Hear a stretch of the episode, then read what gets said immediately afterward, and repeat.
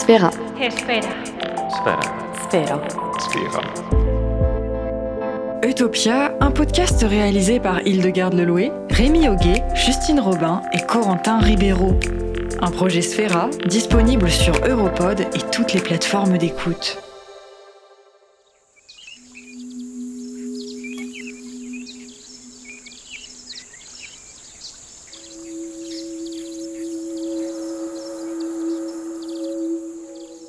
Tous, ici Hildegarde.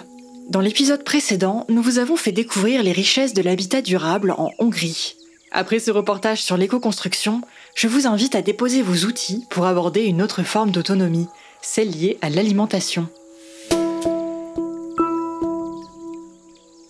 Alors, atteindre l'autonomie alimentaire, est-ce que ça relève de l'utopie ou du domaine du possible? Quels modèles agricoles peuvent permettre de tendre vers l'autosuffisance à l'échelle d'une communauté?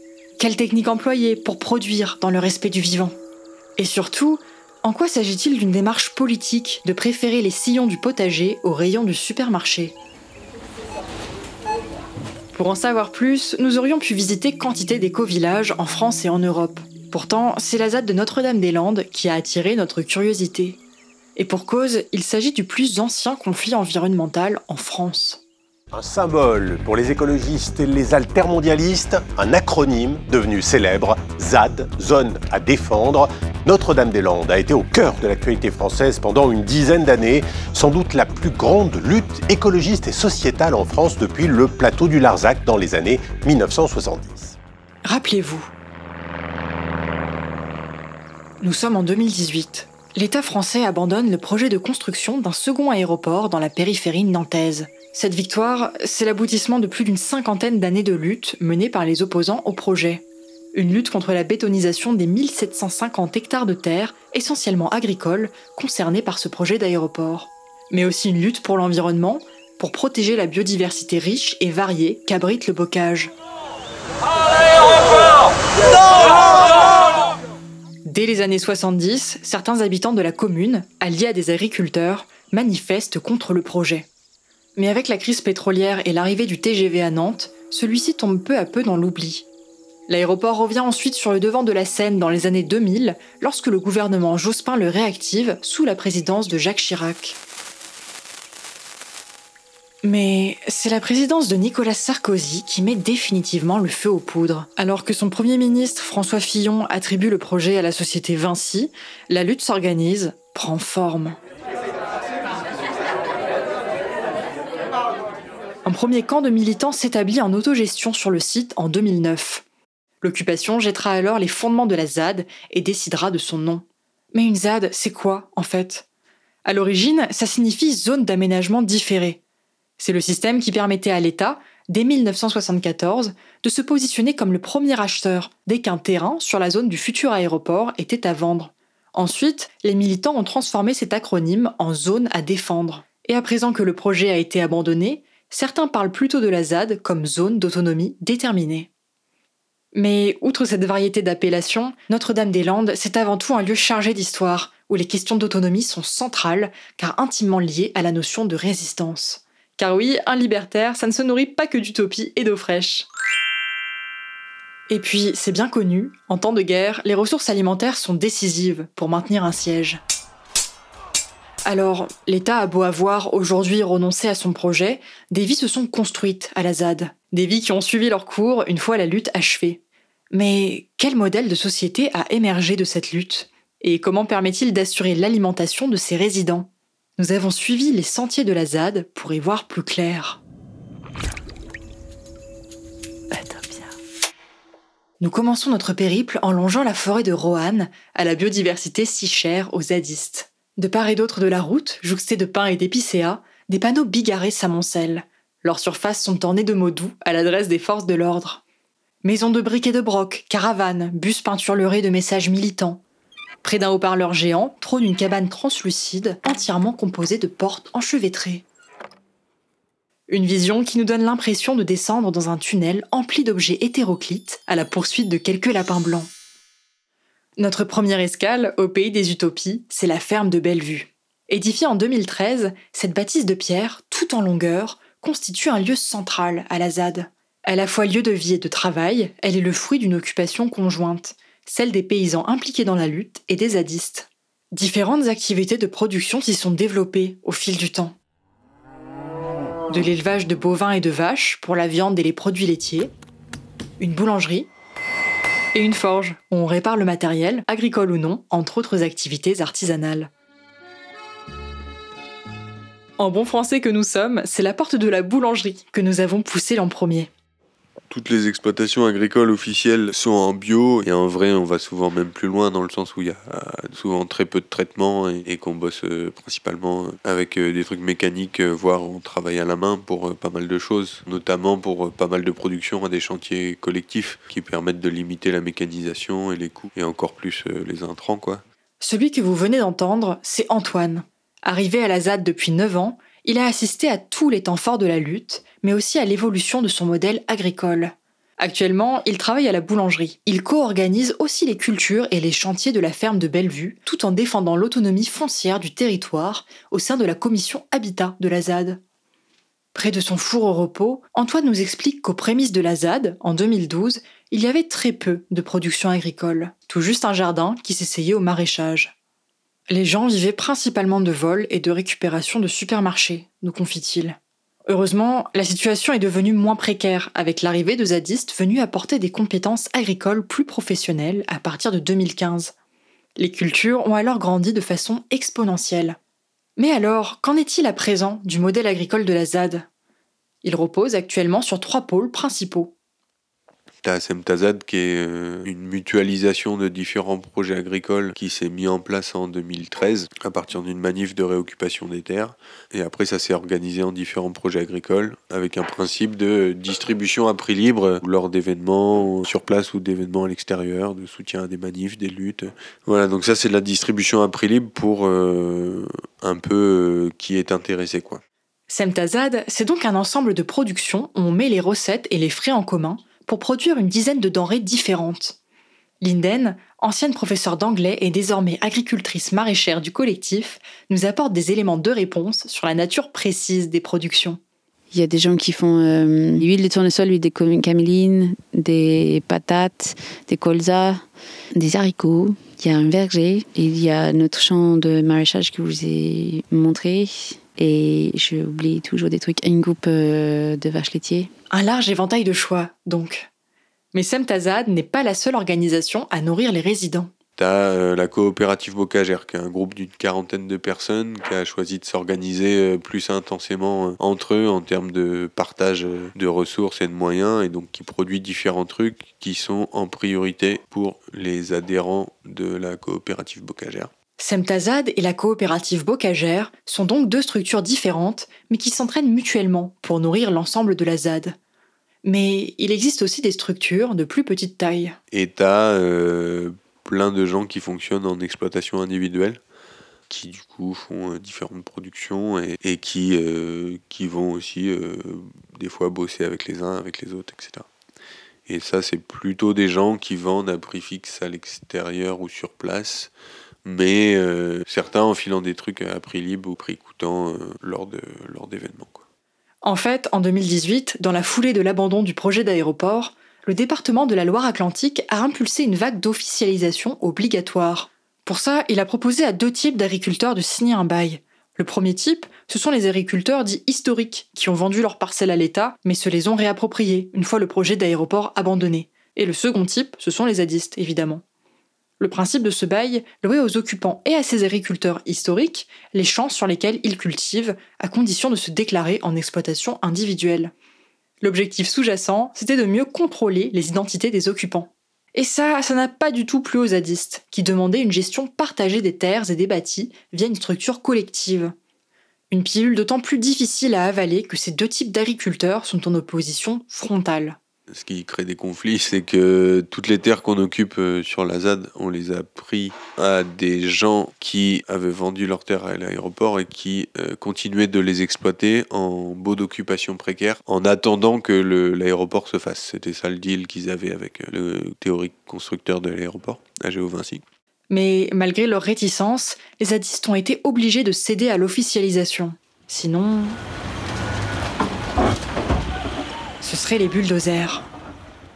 Problème, après la déclaration en exploitation individuelle, ont suivi de lourdes démarches administratives, des frais en tout genre et l'exigence de diplômes agricoles reconnus pour cultiver les terres. Un modèle qui est très contraignant pour les zadistes, puisque beaucoup sont sans certification agricole, ayant appris sur le tas. C'est à cause de toutes ces contraintes que les déclarations sont si éloignées de la réalité du terrain, selon Antoine. Ce qui est déclaré officiellement, c'est que la partie émergée de l'iceberg, on va dire, D'après lui, il existe une dizaine d'équipes, composées d'entre une et trois personnes, déclarées en exploitation individuelle. Or, dans certains cas, c'est tout un groupe qui opère collectivement derrière une seule et même déclaration. D'autres fois, les cultures de la terre sont totalement informelles. C'est ce qui rend si difficile l'évaluation du nombre d'agriculteurs dans la ZAD. Même pour Antoine, les chiffres sont vagues. On est 200 sur la ZAD et je pense qu'au moins une, moitié des gens s'investit activement dans des productions euh, agricoles ou au moins matérielles. Quoi. En tous les cas, les opinions sont divisées. Là où certains zadistes préfèrent conserver une organisation purement collective de leurs activités agricoles, d'autres préfèrent avoir leur propre parcelle pour subvenir à leurs besoins personnels tout en participant en parallèle à des collectifs. C'est le cas de Christophe, diplômé en biodynamie. Déclaré comme exploitant individuel depuis deux ans, ce jeune maraîcher détient deux hectares de parcelles. De quoi vivre de ses cultures sur son champ, mais aussi participer au développement de la ZAD. Nous sommes partis le rencontrer sur son lieu de travail. En fait, j'ai démarré par faire une activité individuelle parce que, euh, parce que ça s'est fait comme ça. Je suis arrivé, je voulais porter un projet agricole et sur ce lieu, en tout cas avec moi. Et après, en fait, faire des trucs avec Samtazad, ça permet moi de retrouver du sens euh, et faire des trucs euh, collectivement et tout ça. Il y a une partie des légumes que, qui sont pour mon activité, donc c'est une activité euh, qui vise à être rémunératrice, ou en tout cas un jour elle le sera peut-être. Et après, il y a une autre partie des légumes que je fais qui est en lien avec Semtazad. Et en gros, le fonctionnement, c'est que euh, toutes les charges sont pour Semtazad et après, on vend les légumes à, prix libre, euh, soit sur la ZAD, soit dans différents événements pour des cantines militantes, des trucs comme ça. Et voilà, c'est un fonctionnement un peu intermédiaire qu'on a commencé à faire juste depuis cette année. Voilà, vous connaissez maintenant les trois pôles de production de la ZAD de Notre-Dame-des-Landes. Mais après la théorie, la technique. Quels outils utilisent-ils? Au niveau du travail de la terre, les zadistes bénéficient de la curcuma. Si le nom évoque l'univers des épices, il s'agit en réalité d'un parc de machines agricoles mutualisées. En adhérant à ce collectif, on peut louer des machines à des tarifs bien plus bas que dans des coopératives agricoles classiques ou en les louant à d'autres prestataires de services.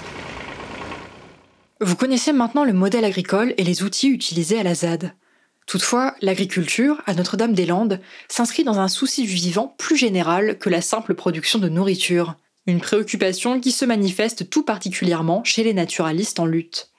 Depuis sa fondation, en 2013, ce collectif a joué un rôle central dans le combat contre le projet d'aéroport. Nos pas nous ont conduits aux Fosses Noires, un autre corps de ferme prépondérant à la ZAD, nous y avons rejoint Jean-Marie, l'un des membres fondateurs des naturalistes en lutte. Depuis le canapé élimé de la mezzanine, il revient sur les actions du collectif. Donc c'est un groupe de personnes qui a fait l'inventaire de ce qui est vivant sur la ZAD. Les plantes, les animaux, les, insectes, les serpents, les, mammifères, les chauves-souris, les, voilà, un peu tout. Voilà, et de faire une sorte de, entre guillemets, d'école de la nature euh, qui est ouverte à tout le monde. Du coup, le but, c'était de faire des inventaires avec tout le monde ensemble. Ça permet de se, de se transmettre des connaissances, quoi. De faire découvrir à tout le monde la valeur euh, du vivant sur la zone et son côté euh, exceptionnel. Euh, les gens ont fini par prendre les, tritons et les salamandres comme, comme emblème de la lutte. Jean-Marie, botaniste de métier, est à ce jour le seul membre des naturalistes en lutte à vivre à la ZAD. Les autres membres viennent de tous les horizons. Volontaires, étudiants, universitaires, amateurs devenus experts, tous s'associent pour mettre en lumière la biodiversité de la ZAD. On a découvert, je crois, quatre espèces protégées, des espèces qui sont reconnues euh, institutionnellement. Donc, ce qu'on a découvert collectivement avec les naturalistes en lutte, c'est aussi beaucoup de prairies naturelles de sols pauvres et donc avec une flore euh, vraiment particulière, euh, des très belles prairies très naturelles et qui sont très très menacées parce que dans l'agriculture actuelle, soit on intensifie, donc on va apporter plein d'engrais, plein d'amendements et la prairie sera Enfin, elle sera plus jamais comme elle était une prairie pauvre. Donc là, euh, en lien avec les gens qui, qui sont devenus euh, paysannes, paysans, ben, on maintient euh, ces prairies-là euh, dans le meilleur état possible. Du coup, avec en particulier du pâturage, du ramassage de foin. Voilà, donc ça, c'est quelque chose qu'on essaye de garder en place. Nous avons donc passé en revue le modèle d'organisation agricole de la ZAD, la question des outils employés et du rapport en vivant, mais au final, où est-ce qu'elle se situe en matière d'autonomie alimentaire? En questionnant les zadistes sur l'autosuffisance de leurs assiettes, nous avons récolté plus d'un sourire cynique. Face à nos questions, empreintes d'un idéalisme naïf, il y avait la réalité de l'autonomie, la difficulté, le travail, l'effort. En bref, la sueur, derrière le principe scintillant qui nous fait doucement rêver d'indépendance depuis l'urbanité de nos quotidiens. Oui, les pieds dans la boue et le froid de novembre aux joues, le principe d'autosuffisance est devenu beaucoup plus complexe. Par exemple, si certains collectifs privilégient une nourriture végétarienne, nous avons également rencontré un zadiste chasseur pour qui l'autonomie alimentaire, ça signifie s'alimenter via les espèces présentes en nombre sur son territoire, le sanglier en l'occurrence. On ne peut donc pas réduire les zadistes à un seul mode d'alimentation. En tout cas, le constat est clair. La ZAD n'est pas parfaitement autonome en nourriture. Selon Linden, son collectif, Semtazad, approcherait davantage les 60% d'autonomie. Je dis qu'on n'est pas autonome en alimentaire parce qu'on achète plein de choses. Mais je pense aussi on pourrait vivre de ce qu'on fait. On pourrait vivre de patates et haricots et choux. Ce serait chiant, mais on meurt pas de faim. Sur le papier, les zadistes disposaient donc d'assez de ressources pour être autosuffisants en alimentation. Néanmoins, cela reviendrait à se priver de beaucoup de produits que l'on ne trouve qu'ailleurs, du café, du chocolat. Et ça, c'est un sacrifice que les personnes que nous avons rencontrées n'avaient pas envie de faire. Il y a un principe qui revenait systématiquement dans nos échanges. Celui qu'à la ZAD, l'autonomie alimentaire n'est pas une fin, mais bien un moyen. Un moyen de s'émanciper de l'État pour mieux lui résister, et non le résultat d'un désir de mode de vie plus écologique. Nous, le combat, il a pas commencé par ça. On a d'abord cherché à se battre contre un projet d'aéroport. Et pour ça, fallait occuper le terrain et développer des activités pour avoir euh, quelque chose à défendre politiquement et aussi euh, créer euh, un exemple d'autogestion sur place. Et je crois que c'est plus les capacités d'autogestion et la liberté d'organisation qui nous intéressaient au début. Par exemple, lorsqu'on interroge Antoine sur ses techniques favorites, en lui demandant ce qu'il pense de la permaculture ou de l'agroécologie en particulier, il nous livre un constat mitigé. Je fais partie d'un jardin collectif où les gens viennent souvent nous parler de permaculture. Et mais je pense que la permaculture, des fois, euh, réinvente l'eau chaude, en fait. Sinon, j'ai l'impression que c'est plutôt brandi comme une espèce de solution facile, alors que dans la mise en pratique, c'est quelque chose de très complexe et qui n'est pas forcément adapté à tout. C'est-à-dire que nous, par exemple, sur le jardin, on sème en ligne et on ne fait pas d'association euh, de plantes. Euh, tout simplement parce que nous, on a choisi de bosser un jour par semaine en chantier collectif. Et donc, en fait, il faut, il faut que ça tourne, il faut que ça soit rapide à transmettre, rapide à prendre en main par les gens qui, passent et euh, rapidement fini parce qu'on mise toute notre production sur euh, une journée où euh, on est dépendant des gens qui viennent. Le jardin d'Antoine, situé à la ferme de Bellevue, produit entre 10 et 15 variétés de légumes différents. Pour lui, on ne peut donc pas obtenir une production aussi diversifiée avec le système permaculturel tel qu'il le conçoit. Au final, comme nous l'explique Antoine, l'autonomie n'est peut-être pas à prendre comme un concept absolu. Moi, je vois pas l'autonomie comme une valeur en soi parce que je crois que c'est une espèce de mythe. Tu termines jamais d'être autonome, quoi. Je veux dire, au bout d'un moment, euh, tu produis tes, tes légumes, bah, c'est bien, mais est-ce que tu as forgé l'outil avec lequel tu les cultives? Et si tu as forgé l'outil avec lequel tu les cultives, est-ce que tu as extrait ton minerai de fer, etc. Enfin, t'en finis jamais, tu vois. Être bien. Notre séjour à Notre-Dame-des-Landes nous a donc montré toute la complexité de l'autonomie alimentaire. Vous l'avez entendu, des techniques très proches, comme l'agroécologie ou la permaculture, semblaient loin de la réalité des occupants. Mais qu'en pensent les jardiniers et les agriculteurs qui pratiquent ces techniques au quotidien? Hors contexte de lutte politique, est-il possible de tendre vers l'autonomie alimentaire via des techniques respectueuses de l'humain, des sols et de la biodiversité? Pour en savoir plus, nous avons demandé à Terre et Humanisme, une association de sensibilisation et de formation à l'agroécologie située en Ardèche, de semer une graine de compréhension dans nos consciences. C'est Clément Doche, jardinier et formateur en agroécologie, qui s'est chargé de notre culture dans tous les sens du terme. Alors Clément, à la ZAD de Notre-Dame-des-Landes, nous avons recueilli des réactions mitigées sur l'agroécologie. Mais toi, comment est-ce que tu définirais cette agroécologie? Alors pour euh, nous, à Terre Humanisme, l'agroécologie, c'est vraiment ben, cultiver avec le vivant, en, s'inspirant de ce qui se passe dans un écosystème naturel. Euh, donc il y, a beaucoup d'enseignements à, tirer de l'observation des, forêts, des prairies, des zones naturelles. Donc par exemple un sol qui doit être toujours couvert, de la matière organique qui n'est jamais enfouie en profondeur. Ça, ça n'existe pas dans la nature d'enfouir de la matière organique en profondeur. Ne pas retourner le sol comme on le fait dans l'agriculture euh, conventionnelle. Euh, puisque dans la nature non plus, le, sol n'est jamais retourné. Donc c'est vraiment essayer d'imiter tout ça, c'est ce qu'on appelle aussi le, biomimétisme. Et puis l'agroécologie, c'est aussi s'inspirer des pratiques ancestrales avant l'ère industrielle de l'agriculture et remettre ces techniques-là au goût du jour avec les derniers apports scientifiques des 30 ou 40 dernières années, où aujourd'hui on comprend un peu mieux ce qui se passe dans le sol, on comprend ce qui se passe dans la compost, on comprend mieux la biologie végétale et tout ça bah, nous apporte beaucoup d'éléments pour cultiver de manière plus cohérente sans perdre euh, en rendement. Donc c'est une agriculture qui est efficace aussi, l'agroécologie. Donc en fait, si je te suis bien, on n'est pas obligé de sacrifier la quantité pour la qualité. On peut produire de manière abondante, mais est-ce que c'est suffisant pour nourrir une large communauté? Tout à fait, on peut produire de manière abondante. Par contre, on va cultiver de beaucoup plus diversifié une des impasses dans lesquelles on est parti euh, avec l'agriculture conventionnelle, c'est la spécialisation des territoires et des fermes. Et en fait, on, constate aujourd'hui que ça marche pas d'avoir des régions entières qui produisent des céréales, d'autres régions entières qui produisent euh, plutôt de la viande ou du lait, en tout cas de l'élevage. Là, on va créer des problèmes importants. Les systèmes agricoles les plus cohérents, c'est ceux qui allient la polyculture et l'élevage pour ne pas exploiter ou en tout cas euh, euh, profiter du sol euh, toujours de la même manière. Un blé, par exemple, va prendre toujours les mêmes minéraux dans le sol. Si on enchaîne blé sur blé, on va toujours extraire les mêmes minéraux et au bout d'un moment, le sol va s'appauvrir. Alors que quand on fait des rotations avec différents types de plantes, on, va, on va limiter largement ces pénuries de minéraux dans le sol. Alors, comme je te le disais avant, à la ZAD, l'agroécologie nous a été présentée comme difficile à mettre en place. Et toi, qu'est-ce que tu en penses?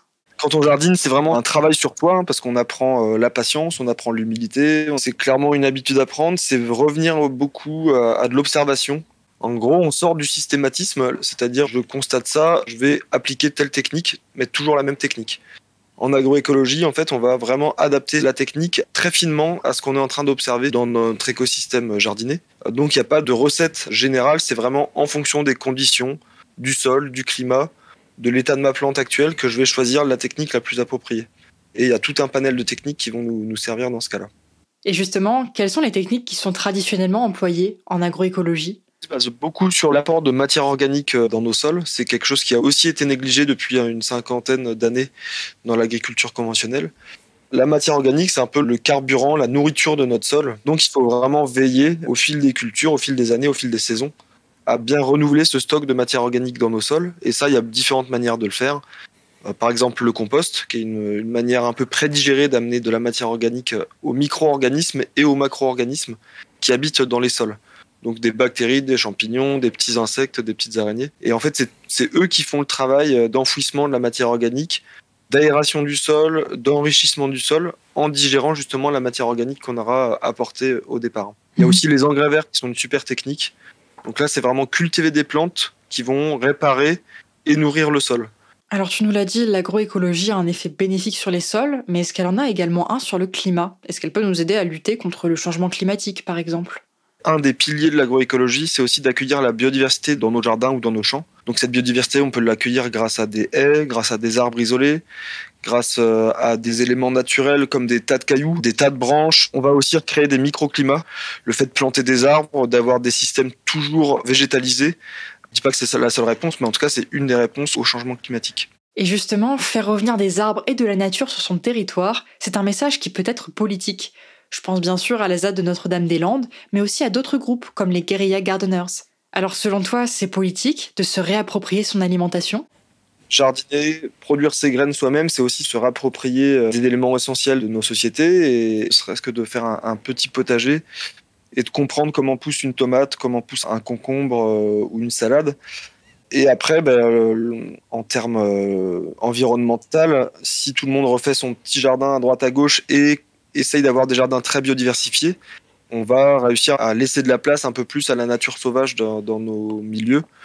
Donc il faut faire le bon équilibre entre des milieux très anthropisés, où la main de l'humain est très forte, et des milieux où on laisse un peu de place aux sauvages, donc euh, c'est-à-dire à la biodiversité, aux insectes, aux batraciens, aux différents petits mammifères qui peuvent vivre au sein d'un jardin. Si tout le monde fait un petit peu ça, euh, ça peut changer des choses au niveau euh, environnemental.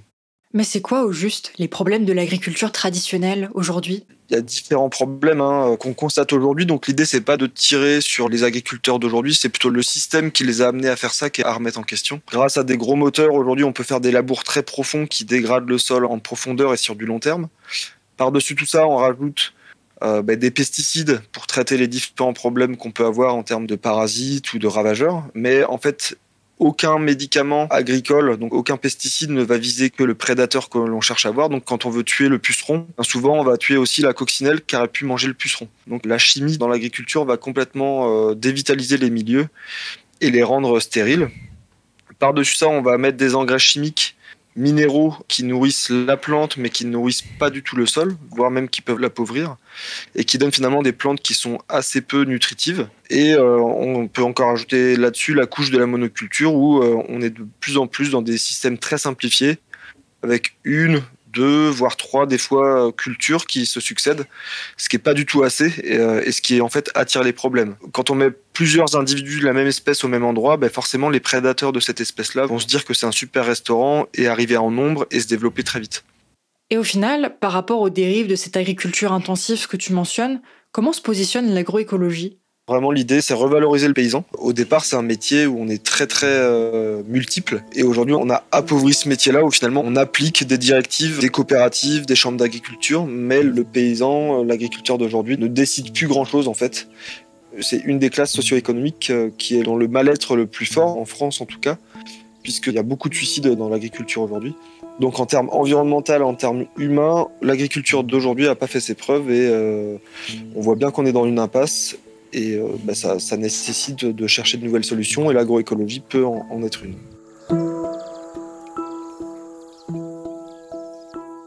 Que ses habitants soient fervents d'agroécologie ou non, la ZAD de Notre-Dame-des-Landes, vous l'avez entendu, est composée d'activistes qui militent pour une même cause, la protection des terres agricoles et forestières. Un combat que Justine, l'anthropologue de l'équipe, va lier avec la condition de paysanne écoféministe à l'autre bout du globe.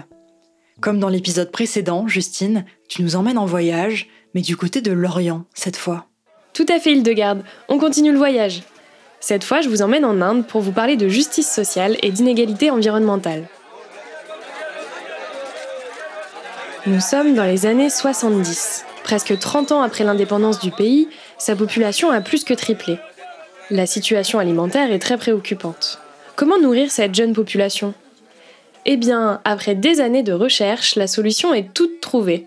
Grâce au progrès et à la technique, le pays va pouvoir enfin entamer sa révolution verte. Mais comment, plus précisément? Eh bien, la communauté internationale et les ONG vont massivement financer une agriculture de haut rendement pour que le pays puisse atteindre une forme d'indépendance alimentaire. Et ça marche Puisque grâce aux nouveaux intrants, à la génétique et à la mécanisation, l'Inde atteint son objectif dès le début des années 2000. Et c'est là que la question du genre intervient.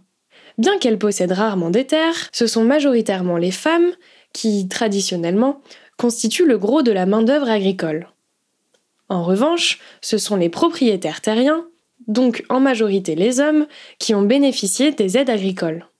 Ce sont donc eux qui gèrent maintenant les travaux au champ, apprennent à conduire les tracteurs, manier les machines ou à faire pousser les nouvelles semences.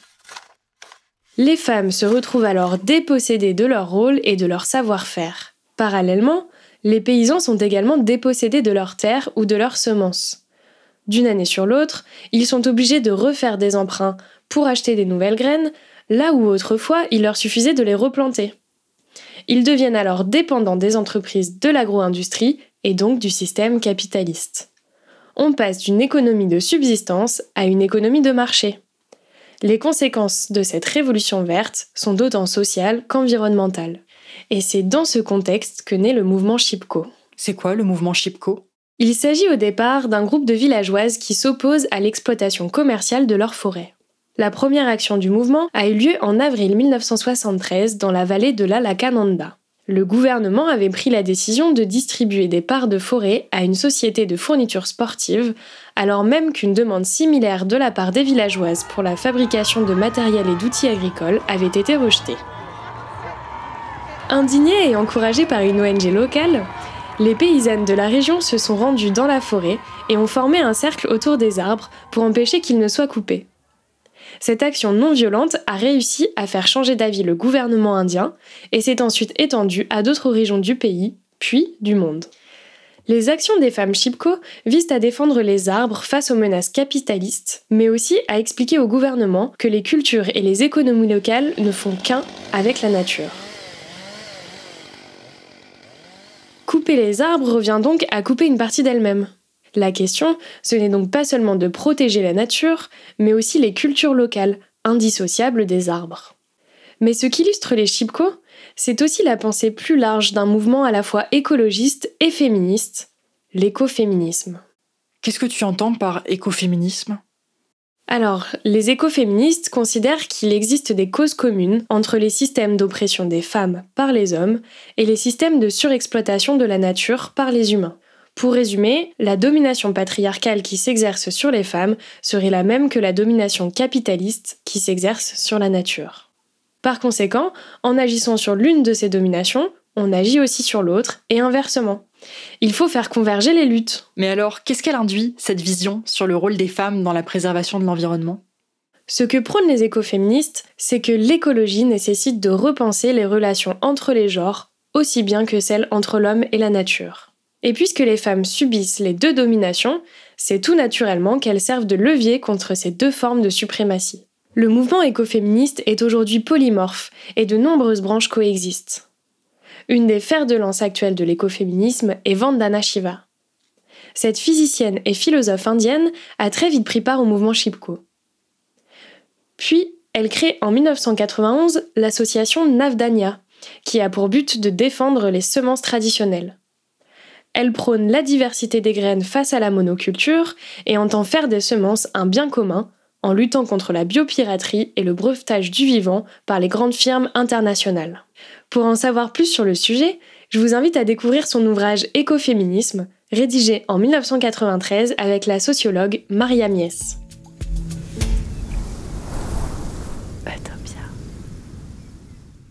Comme les zadistes, les écoféministes militent donc contre l'oppression d'une élite, d'un pouvoir perçu comme néfaste pour la nature et la biodiversité. Rémi, notre artisan des sons et des sens, va nous faire goûter à une autre forme d'histoire en déplaçant le combat du côté de la cuisine. Vous allez être embarqué dans deux récits en simultané. Au son de ma voix, vous découvrirez plus en détail l'histoire de la ZAD. Et avec moi, vous allez apprendre à réaliser une délicieuse recette de cuisine. Vous goûterez ainsi à un parallèle entre, nos, deux voix. Sortez vos fourchettes. Et vos fourches. Nous allons mettre les pieds dans le plat.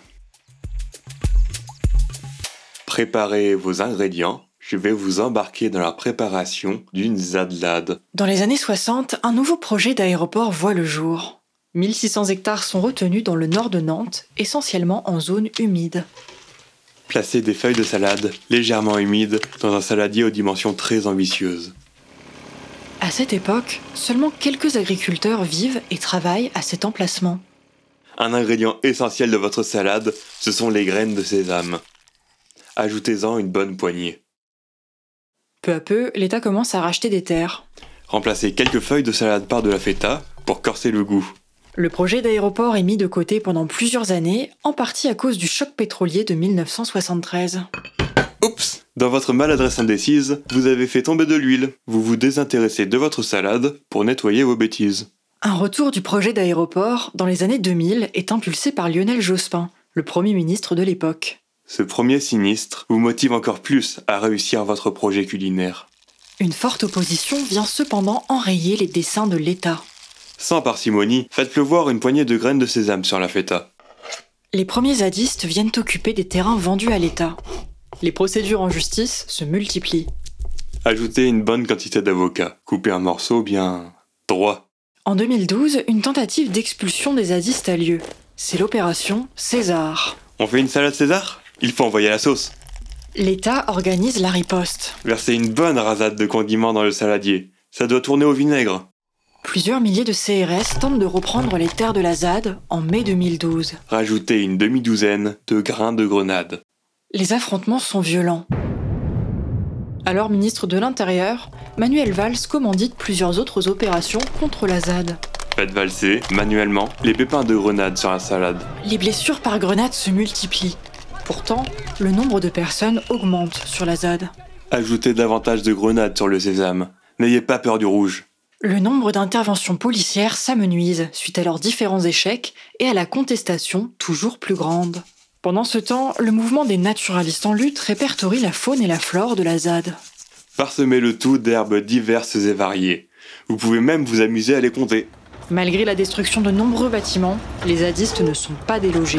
Le sésame domine toujours la salade, malgré les ravages de la feta. Après l'échec du démantèlement de la ZAD par François Hollande, Emmanuel Macron abandonne officiellement le projet d'aéroport en janvier 2018. Finalement, on abandonne l'idée d'agrémenter notre salade de lard et de porc. Vos tergiversations culinaires coûtent trop cher. Mais abandon du projet ne signifie pas pour autant victoire, car l'État exige toujours que les occupants libèrent les terres. Les vagues de CRS se multiplient pour déloger les résidents non régularisés. C'est le chaos dans le saladier. Ajoutez une bonne poignée de grenades et travaillez votre sauce. La moutarde doit monter au nez. Aujourd'hui, il n'y a plus d'affrontements armés, mais tout de même des problèmes de propriété des terres que l'État souhaite légaliser. La ferveur de la lutte est retombée. Disposez la salade sur la table. Vous pouvez encore la modifier, mais sans opérer de réels changements. Vous avez assez bataillé avec votre cuisine. Enlevez juste quelques graines de sésame, de ci, de là, sans modifier la recette.